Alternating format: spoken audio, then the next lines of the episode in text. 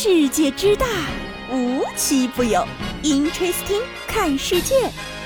本节目由喜马拉雅青岛独家出品。Hello，大家好，欢迎收听今天的 Interesting，我是悠悠。悠悠最近的生活真的是一言难尽呐。为啥这么说呢？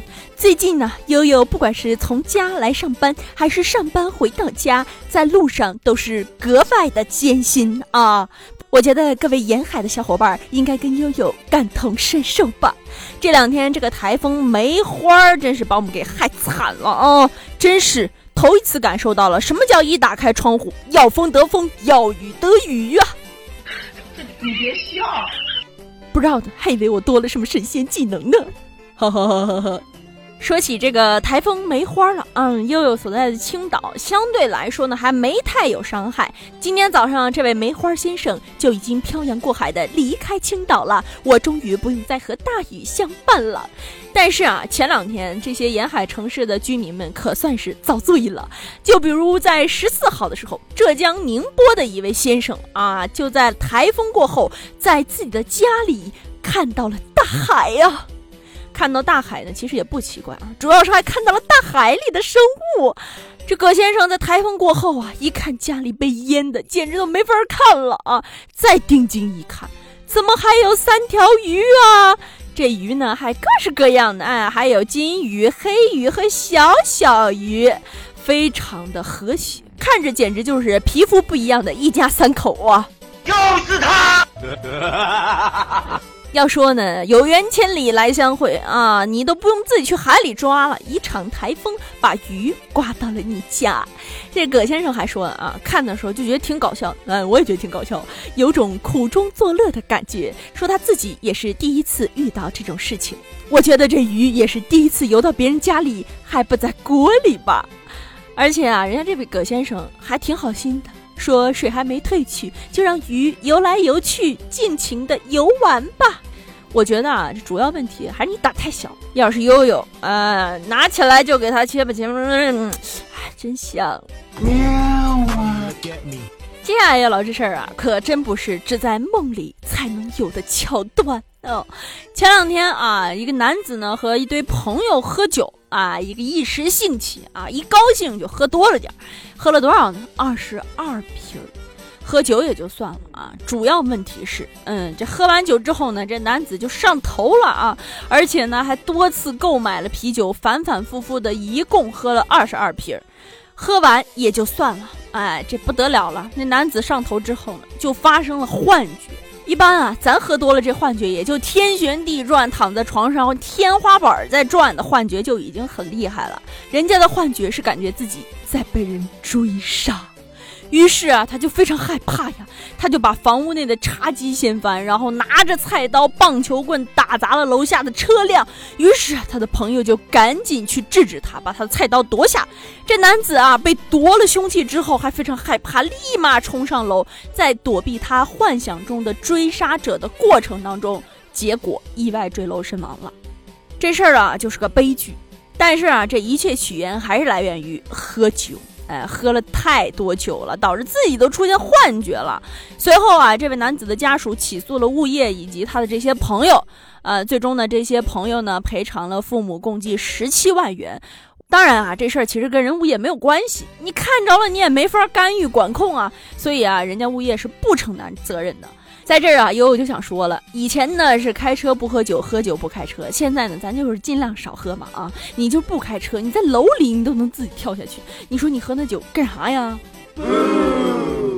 哎，聊接下来这件新闻之前呢，得先问大家伙个问题，各位小伙伴，大家的手机密码啊，或者什么银行密码呀，什么乱七八糟这类密码设置的都是什么呢？哎。千万可不要太简单，因为简单啊，容易被别人惦记上。嗯，今年三月份的时候呢，家住在广东的郑女士把自己的手机给丢了啊，因为她有一个备用手机，而且呢，再加上当时的生意非常忙啊，于是这个郑女士就一直没有挂失她的手机号码，也没有冻结微信号。直到六月份的时候，这位非常忙碌的郑女士回到湛江，打算微信提现的时候，才发现她的账户被刷了十九万元。哎，钱没了才想起报警了。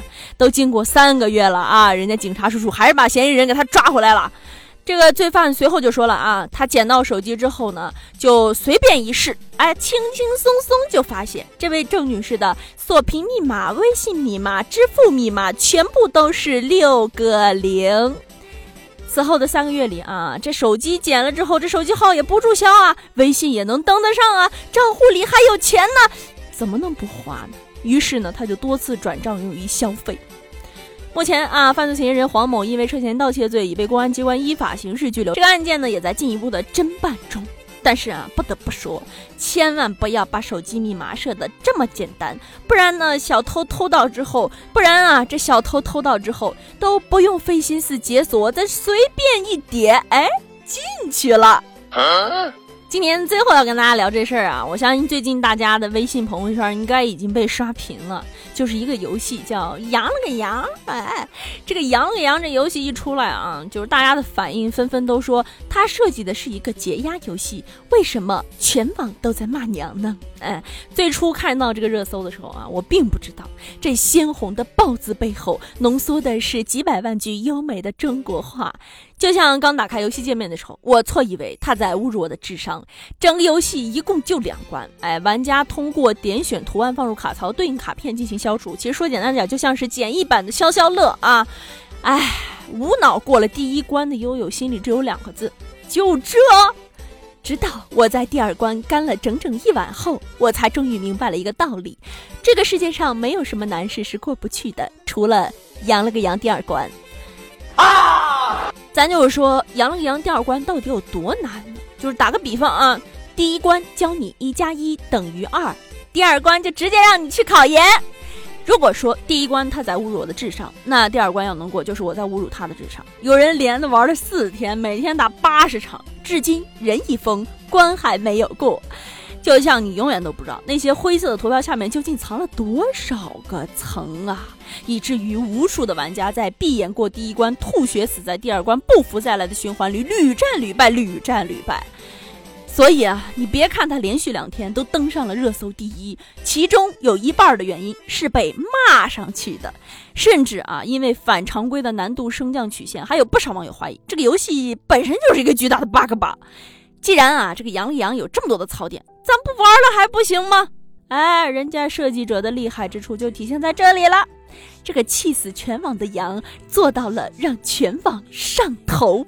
为什么我们开头就要说，要是你还不了解这个游戏，千万不要因为好奇去尝试，因为你只要去玩上一局，你会，你就会和这个游戏彻底杠上啊！谁听了都会不信邪的试一试，为了证明我可以。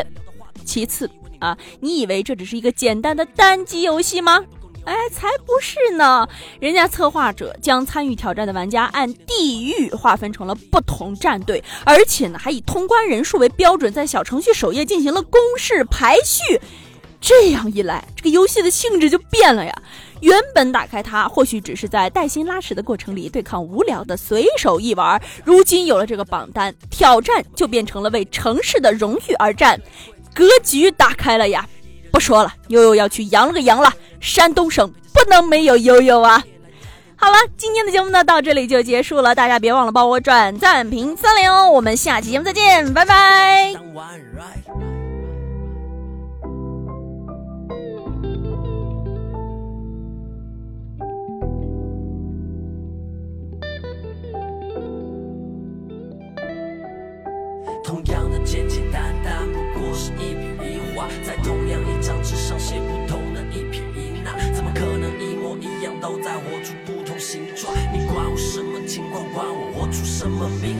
装出聪明想红，能住着豪宅开着敞篷，只不过你也久了玩够了，看透了，发现当个玩家会更爽。我一条腿从复杂的事以外，自己发专辑自己卖，只是为了更好的明天去 hustle。我从不觉得人生是比赛，过程中会经过很多阶段，切换着身份的不同担当，在我。低谷时候，你离我三丈远，牛逼别靠过来跟我沾光，你尽管去走你的阳关道，我走过我的独木桥，小爷我想干嘛就干，想撒给这傻谁他妈的管不着，所以都别急着当裁判，只是为了乌托邦战我根没去逼你们过来看干嘛期待我一切会白干我不喜欢打嘴炮喊口号随大流打水漂想要的船我自己造不怕风越大浪越高行走在黑夜里点个火把条条大路都通到罗马不同的缤纷的世界它自然是一种一种活法只想把我爱的精雕细琢自由自在活在我的帝国既然没有含着金汤匙出生那就为我自己放手一搏